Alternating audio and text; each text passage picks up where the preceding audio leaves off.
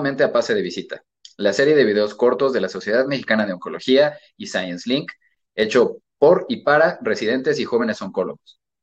Este mes estaremos revisando el caso de una mujer de 27 años, la cual debuta con un tumor en tercio medio del brazo derecho, la cual se realiza una resonancia magnética en la que se observa una neoformación que involucra dos compartimentos invadiendo hasta la región perióstica, pero respetando la interfase con el hueso además de que involucra los vasos locales.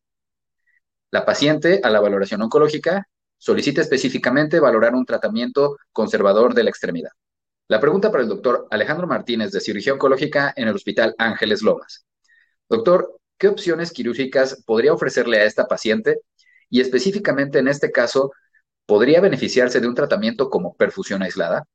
En cuanto a la primera pregunta, la preservación de la extremidad es el manejo quirúrgico preferido en la atención de los pacientes con sarcomas de tejidos blandos, y esto a partir del estudio de Rosenberg hecho por el Instituto Nacional de Cáncer en Estados Unidos y publicado en 1982, donde se demostró que no existe diferencia en cuanto a la supervivencia global en comparación con la amputación.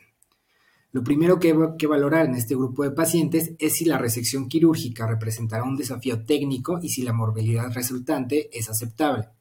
En nuestro caso, siendo una enfermedad avanzada y que la resección eh, quirúrgica llevaría a una alteración funcional inaceptable, es preferible el tratamiento en adyuvante con radioterapia, quimioradioterapia o tratamiento regional con perfusión aislada de la extremidad o infusión aislada de la extremidad, con la intención de reducir el tamaño del tumor y permitir posteriormente una resección quirúrgica eficaz.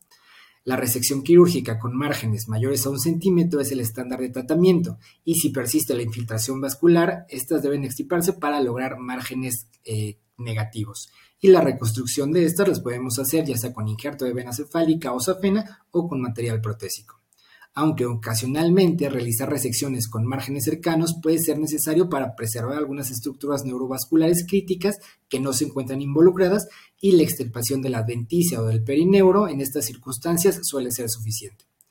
Asimismo, en ausencia de invasión ósea franca, como en el caso de nuestro paciente, la resección superióstica representa un margen quirúrgico adecuado. Es indispensable en estos casos contar dentro del equipo multidisciplinario con un cirujano plástico reconstructivo, ya que para la reparación del defecto quirúrgico puede ser necesario realizar colgajos de rotación o transferencia de tejido libre para rellenar el defecto y lograr el cierre de la herida. En cuanto a la segunda pregunta, estos tratamientos no están fácilmente disponibles fuera de institutos especializados o en el contexto de ensayos clínicos pero cuando están disponibles representan una opción eficaz en relación con el tratamiento de conservación de la extremidad para enfermedad irresecable. En un metaanálisis realizado por Madeline, que incluyeron 19 estudios con un total de 1.288 pacientes sometidos a perfusión o infusión aislada de la extremidad por, por, sarcomas de tejidos blandos de extremidades, la tasa global de salvamento de la extremidad fue del 73%, logrando respuestas completas hasta en el 25% de los casos. Y dentro de los subtipos histológicos que se asociaban con mayor tasa de respuesta se encontraron los sarcomas pleomorfo indiferenciado, el leiomiosarcoma y los sarcomas de células claras. Es importante que posterior a este tratamiento se acompañe en todos los casos de una resección quirúrgica. Para la doctora Mónica Durán, de Oncología Médica del Hospital Agustín O'Horan de Mérida, doctora, ¿existe beneficio en ofrecerle a esta paciente un tratamiento sistémico ya sea pre o postoperatorio, particularmente si desea preservar la extremidad, y qué impacto tendría en la supervivencia para este caso. Efectivamente, recordando que el enfoque del tratamiento debe ser multidisciplinario, ¿qué tenemos respecto a la quimioterapia neoadyuvante o preoperatoria? Favorecer el control local, lograr cirugías más exitosas al disminuir el tamaño tumoral y tratar la enfermedad micrometastásica temprana basado en las pautas de la NCCN, en donde la quimioterapia sistémica es una de las modalidades de tratamiento, hay que considerar que tenemos o disponemos de ensayos aleatorizados limitados. El beneficio de, este, eh, de esta modalidad de tratamiento en este contexto es incierto, ya que no disponemos de ensayos fase 3 que tengan el poder estadístico adecuado. Probablemente tener en cuenta que los esquemas que podemos utilizar, basados en doxorubicina y fosfamida y mesna, eh, han mostrado beneficio en supervivencia específica de enfermedad, sobre todo cuando hablamos de tumores mayores de 10 centímetros. Eh, por otro lado, hay evidencia, o cuál es la evidencia que tenemos respecto a la adyuvancia. Bueno, pues de acuerdo a las pautas de NCCN y ESMO, la quimioterapia adyuvante es una opción en aquellos pacientes que se consideran de alto riesgo. Considerar también comorbilidades del paciente, el sitio de la enfermedad e inclusive el subtipo histológico que puedan ser más probables de beneficiarse de la quimioterapia, como los sarcomas sinoviales o los liposarcomas mixoides. Nuevamente, el beneficio de la quimioterapia adyuvante es debatido. Tenemos eh, resultados contradictorios en los múltiples análisis y ensayos aleatorizados, así como en los metaanálisis, destacando el metaanálisis SMAC, en donde los pacientes que reciben antraciclinas se ha visto que tienen mayor beneficio en cuanto a recidiva local, recurrencias a distancia, sobrevida libre de recurrencia y una tendencia que no es estadísticamente significativa a mejorar la sobrevida global. Sin embargo, en el seguimiento que se ha hecho de este metaanálisis, se ha concluido que hay una eficacia cuando se combinan las antraciclinas con ifosfamida con un beneficio en la sobrevida global que alcanza a eh, o tiene esta tendencia a lograr una P estadísticamente significativa. Tener en cuenta las toxicidades esperadas por el tratamiento también es algo a destacar, como infertilidad, miocardiopatía, daño renal, segundas neoplasias y sobre todo deterioro en calidad de vida. Para finalizar, el doctor Pavel Miranda, cirujano oncólogo del Centro Médico Nacional 20 de noviembre del ISTE, nos dará su punto de vista y conclusiones de este caso.